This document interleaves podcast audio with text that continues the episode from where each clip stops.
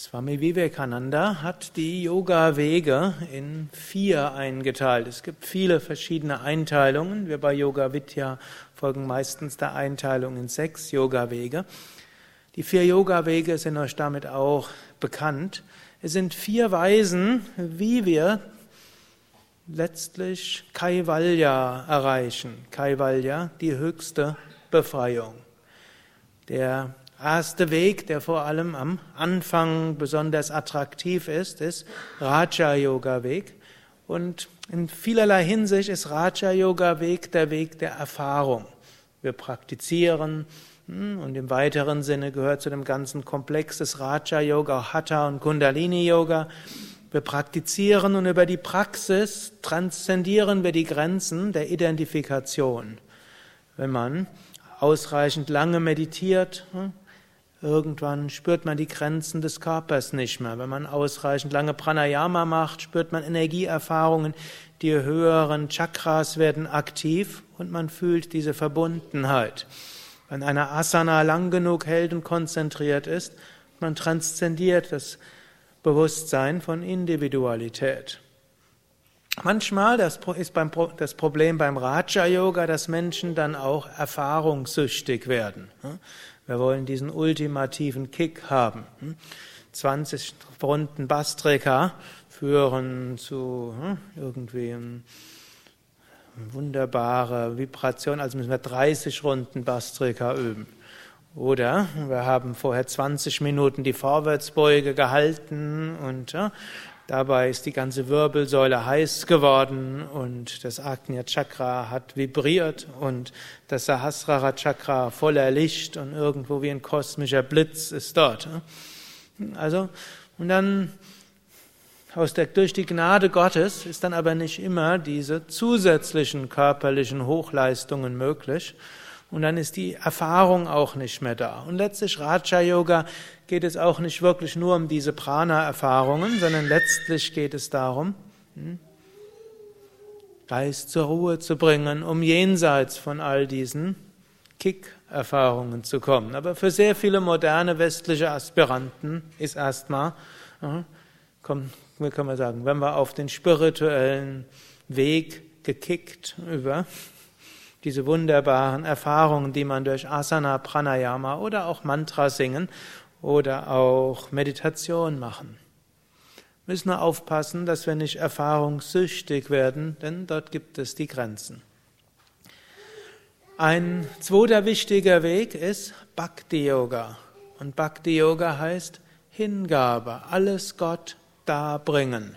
Wir tun nichts mehr für uns selbst, wir tun alles für Gott schließt auch ein, auch dieser Körper ist ein Teil des Körpers Gottes, dieser Körper ist Tempel Gottes, also kümmern wir uns um diesen Körper als Tempel Gottes. Wir kümmern uns nicht um den Körper für mich, sondern für Gott. Denn ich will Gott dienen und dazu kümmere ich mich um den Körper, um den Geist. Vielleicht entwickle ich auch meine Persönlichkeit, vielleicht mache ich auch Asanas und Pranayama, damit ich mehr Prana habe, damit ich besser dienen kann. Und dieses Bhakti-Yoga hat einen großen Vorteil. Es klappt auch dann, wenn mal vorübergehende oder dauerhaft Erfahrungen nicht so möglich sind. Manchmal versucht man viel zu meditieren und stellt dann fest, es wird doch nicht so schön, wie man sich erhofft hat. Gut, und dann sagt man, oh Gott, dein Wille geschehe, ich lasse los, ich bringe dir alles da, alles ist dein, ich bin dein. Und es kommt mir jetzt nicht darauf an, dass ich genau das und das erreiche, sondern dein Wille geschehe. Diese Hingabe. Ein nächster Weg ist Jnana Yoga. Jnana Yogi fragt sich, wer bin ich? So wie Swami Shivananda sagt, frag, wer bin ich, erkenne dein Selbst und sei frei. Ganz einfach. Also, wer bin ich? Wir erkennen das Selbst und sind frei scheint Maitri besonders zu gefallen. Hm? Ja, hm? erkenne dein Selbst und sei frei. Und das ist auch öfters die Frage, hm? wenn man jetzt irgendwelche Fragen hat, kann man sagen, wer fragt? Wenn man Schwierigkeiten hat, wer hat Schwierigkeiten? Wenn man enttäuscht ist, wer ist enttäuscht? Wenn man sich ärgert, wer ärgert sich? Und immer wieder können wir dann feststellen, Niti Niti, Ich bin nicht der Körper, ich bin nicht die Emotionen, ich bin nicht dies, nicht dies. Aber es gibt eine Bewusstheit, die da ist, jenseits von all dem, was wir nicht sind. Und das können wir im Alltag haben.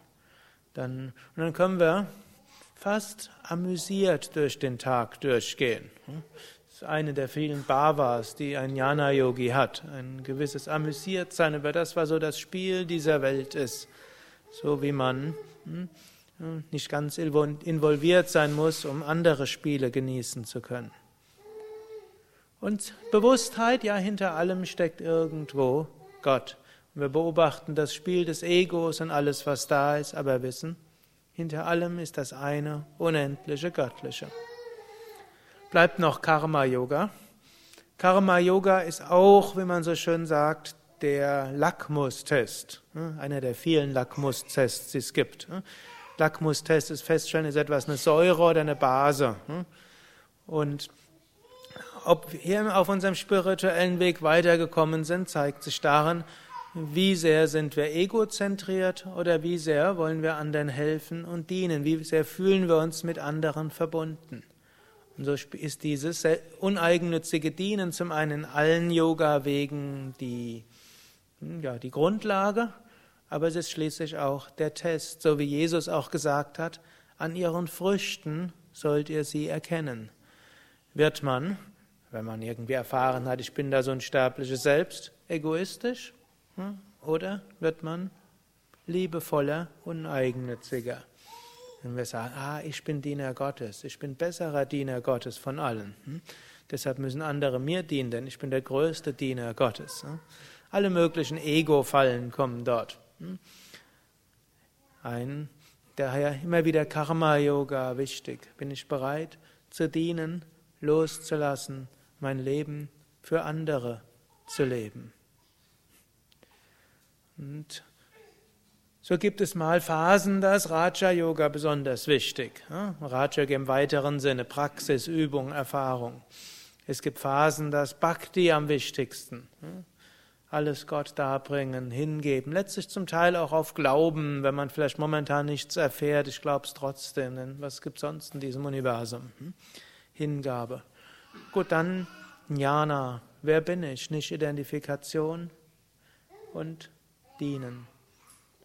Und manchmal will es von der einen Phase zur anderen übergehen. Jemand hatte vorher diese tolle Erfahrungen und jetzt gehen die irgendwo nicht mehr. Hängt dran, fällt eine Krise. Wenn er es aber dann schafft, entweder in den Jnana-Yoga oder Bhakti-Yoga hineinzuspringen, dann hat er einen entscheidenden Schritt geschafft. Und dann vielleicht ist irgendwann mal Jnana-Yoga dran, Aham Brahmasmi. Und dann kommen irgendwann die Emotionen und dann sagt einem vielleicht das Jnana-Yoga nicht mehr so viel. Dann ist vielleicht der Sprung ins Bhakti wichtig. Dann ist es nicht irgendwo was, eine Krise, sondern ein Übergang. Und manchmal sind die Phasen besonders wichtig des Dienens. Ariam Tatsat.